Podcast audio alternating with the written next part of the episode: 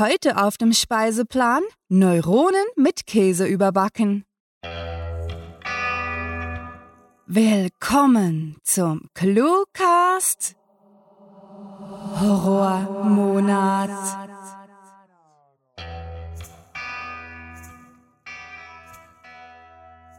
Heute sezieren wir auf unserem Stahltisch wieder ein wahrliches Prachtexemplar von einer Kurzgeschichte.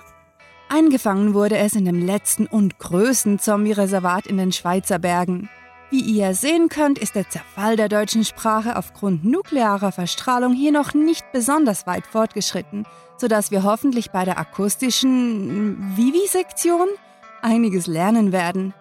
Bleibt zur Nachbesprechung des Eingriffs bei uns, denn wir haben noch viele wichtige Erkenntnisse zu vermitteln. Und nun viel Spaß mit der Kurzgeschichte.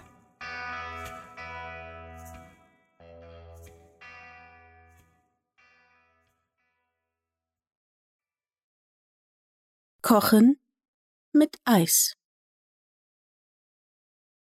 Die Temperatur war seit dem Sonnenaufgang beachtlich angestiegen, und Tanja vermisste die schneebedeckten Berge ihrer Heimat. Murray war vor gut zwei Stunden losgelaufen. Sie hatte ihn so lange beobachtet, bis er am Horizont der Wüste verschwunden war, und sie die einzige lebende Kreatur war, die sie in der tristen Einöde erkennen konnte etwas, das ihr so unangenehm war, dass sie trotz der erbarmungslosen Hitze lieber im Lastwagen wartete, der etwas abseits der staubigen Straße stehen geblieben war. Tanja legte den gläsernen Messbecher weg, welchen sie während der letzten halben Stunde in ihren Händen hin und her gedreht hatte, und wischte sich seufzend mit einem dreckigen Lappen den Schweiß aus ihrem Gesicht als ein lautes Klopfen durch die Stahlwände des Lastwagens donnerte. Panisch zuckte die junge Frau zusammen und stieß auf ihrem Weg zu dem kleinen improvisierten Sitzplatz hinter der Fahrerkabine einen großen Metallzylinder um, bevor sie durch die kleine Glasöffnung, die an ein altes Erkerfenster erinnerte, in die grelle Sonne blinzelte. Als sich ihre hellgrünen Augen endlich an das weiße Licht gewöhnt hatten, konnte sie zwei Männer erkennen, die einen knappen halben Meter vor der Fahrertür nebeneinander standen und ungeduldig schienen.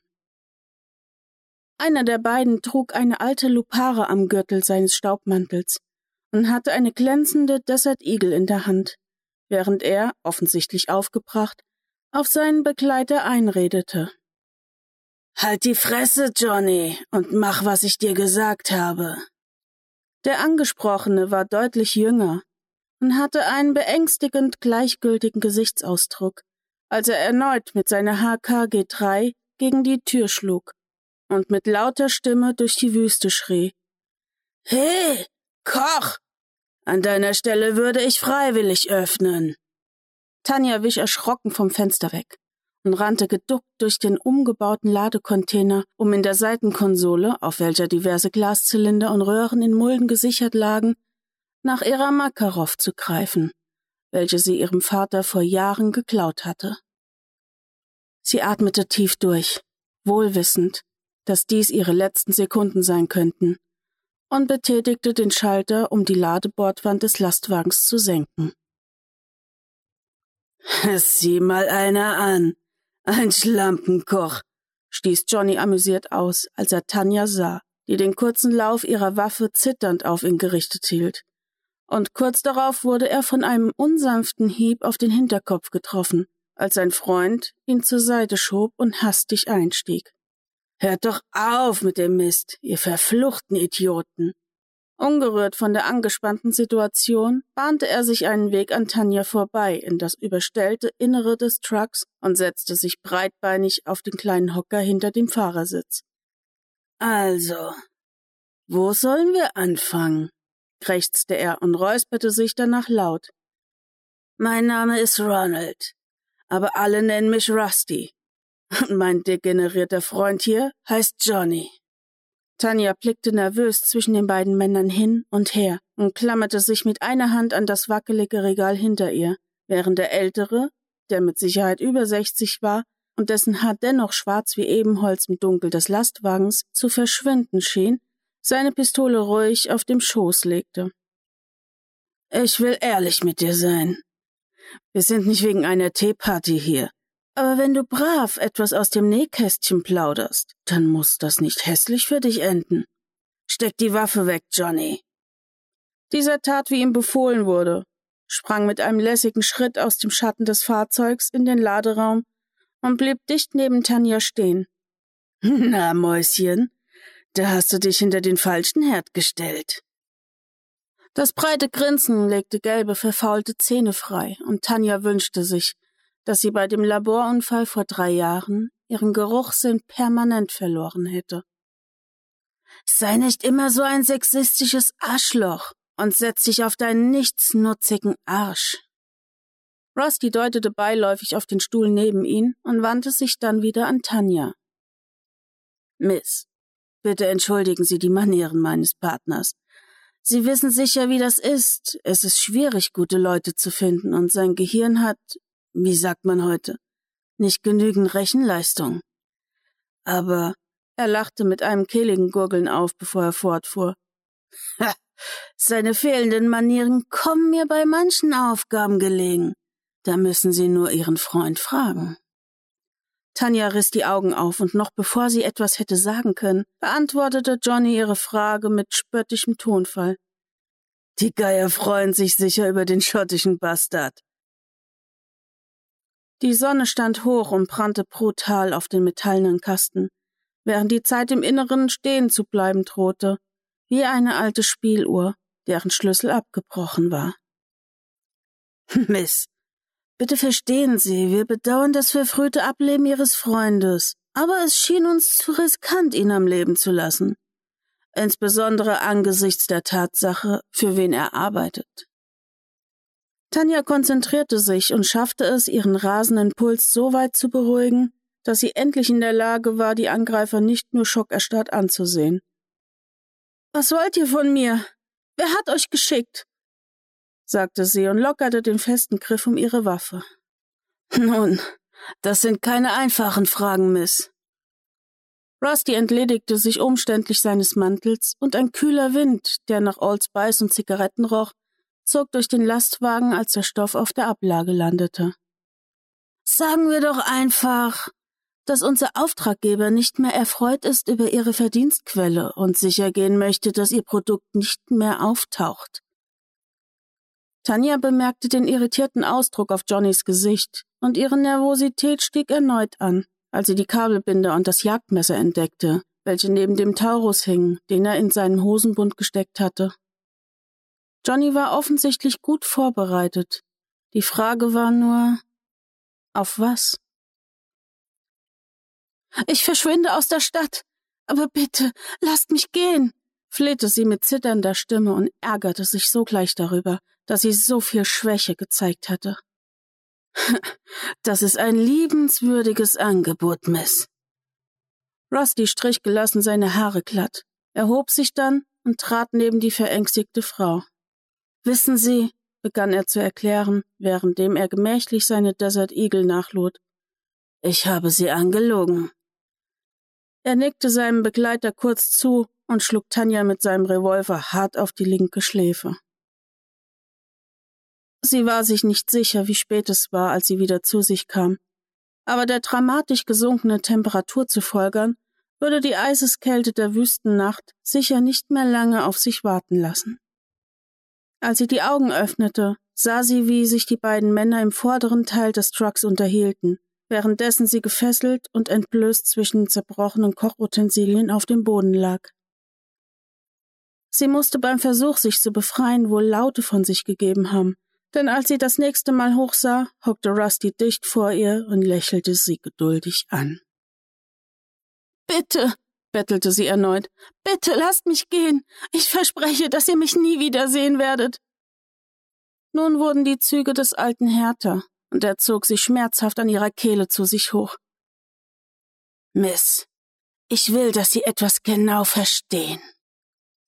Er streckte ihr das Foto einer mageren jungen Frau mit langen dunklen Haaren und einem Kleinkind auf dem Schoß entgegen. Tanja hatte sie noch nie zuvor gesehen. Rustys Blick verdunkelte sich und seine Augen wurden wässrig, als er weitersprach.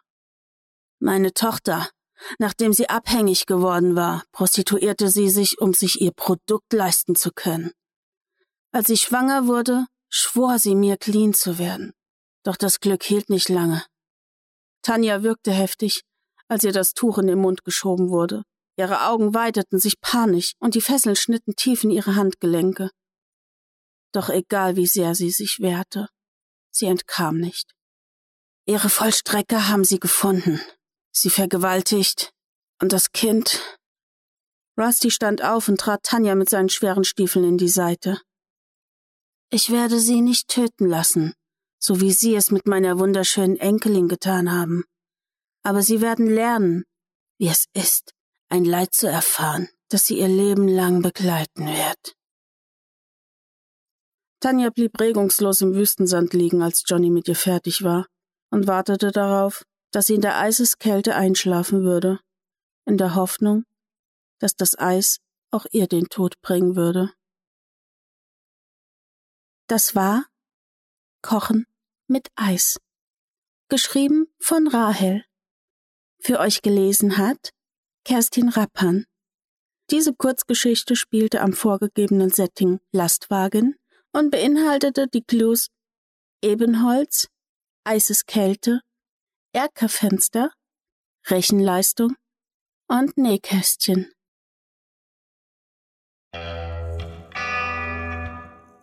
Wir bitten euch nun, die kontaminierten Latexhandschuhe im dafür vorgesehenen Behälter zu entsorgen und uns danach in den Vorlesungssaal zu folgen. Gut, sind alle da? Super, dann begeben wir uns ohne zu zögern ins literarische Feld, um weitere tiefgreifende Forschungsergebnisse zu gewinnen. Bald, ja bald, werdet ihr ihn nicht bloß überstanden haben, den Clue-Writing-Horror-Monat, sondern gestillt und gehärtet aus ihm herausgehen. Wie war das noch gleich? Schaut einmal nach links und einmal nach rechts und macht euch bewusst, dass einer eurer Sitznachbarn dem Horror nicht standhalten wird. Diejenigen, die bis Ende Oktober durchhalten, die sich wacker durch unsere Texte und Audiodateien des Schreckens wälzen, dürfen sich am 1. November auf weniger horrorträchtige Unterhaltung freuen. Manche von euch werden den völlig normalen November als Erlösung erleben, andere hingegen den megalotastischen Horror vermissen. All jene, die später der Nostalgie verfallen, können unseren Hauszombie Konrad weiterhin beim Spazieren zuschauen, und zwar auf YouTube, wo er in den Beiträgen des Horrormonats verewigt bleibt. Apropos verewigt werden, genau das könnt ihr bei uns, und zwar indem ihr uns Clues vorschlagt. Wie das funktioniert, erfahrt ihr auf cluewriting.de, doch so viel sei verraten. Nur durch aktive Beteiligung könnt ihr sicher sein, dass euer Name auf unserer Seite jeder noch so großen Zombie-Apokalypse trotzt. Selbst dann noch, wenn all unsere Knochen längst in der Sonne ausbleichen. Wir möchten an dieser Stelle unserer Sponsorin Bettina Hahnloser danken, die mit ihrer Großzügigkeit den Zombie-Forschungsflügel dieses Feldspitals ermöglicht hat. Zudem geht ein herzlicher Dank an unsere Gastdozenten, die sich aufs Beißen, Infizieren und manchmal auch Sprengen eurer Gehörgänge spezialisiert haben. Unsere Sprecher sind unermüdlich bemüht, euch stets die neuesten Ergebnisse aus unserer Zombologie vorzutragen. Sucht diese Helden des Cluecast auch auf ihren Seiten heim und vergesst nicht, dem Röcheln ihrer Stimmen zu folgen. Einen Geheimtipp, um die letzten Tage des Horrors und den Höhepunkt an Halloween zu überstehen, möchten wir euch aber noch mit auf den Weg geben. Stellt euch mit verrückten Wissenschaftlern gut, damit ihr nicht ihren wahnsinnigen Forschungen zum Opfer fallt. Kaum jemand anderes, den ihr kennt, hat mehr Charaktere seziert als wir, die berüchtigten Clue-Writer. Na los, zählt nach! Es ist also ratsam, auf unserer guten Seite zu bleiben, sich keinesfalls mit uns anzulegen. Wie ihr das am besten bewerkstelligen könnt, wollt ihr wissen? Na, ganz einfach. Liked, folgt, kommentiert und teilt uns auf allen Social-Media-Kanälen mit nie nachlassender Begeisterung. Abonniert den Newsletter und denkt auch an YouTube, wo es das eine oder andere exklusive und tote Häppchen gibt, das ihr sonst garantiert verpassen würdet. Ehrlich, tut es, denn wir mögen euch wirklich und fänden es schade, euch eines Tages auf dem Stalltisch liegen zu haben. Oh oh. Der Zombie ist aufgewacht. Eine besonders sensible Situation, denn anders als bei mir lässt sich Konrads morgendlicher Ärger nicht mit Kaffee beschwichtigen. Wir haben bei Untersuchungen schon 17 Assistentinnen und Baristas verloren. Zur Sicherheit evakuieren wir das Gebäude. Wir bitten euch also Ruhe zu bewahren und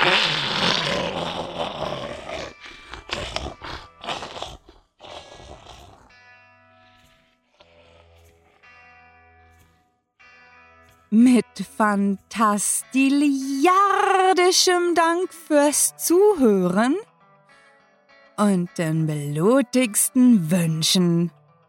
Eure Cluecaster.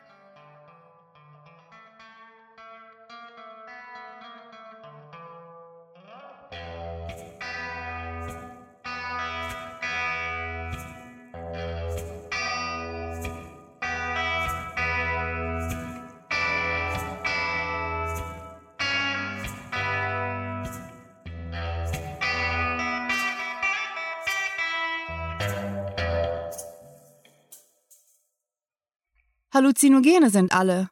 Geh anderswo einkaufen.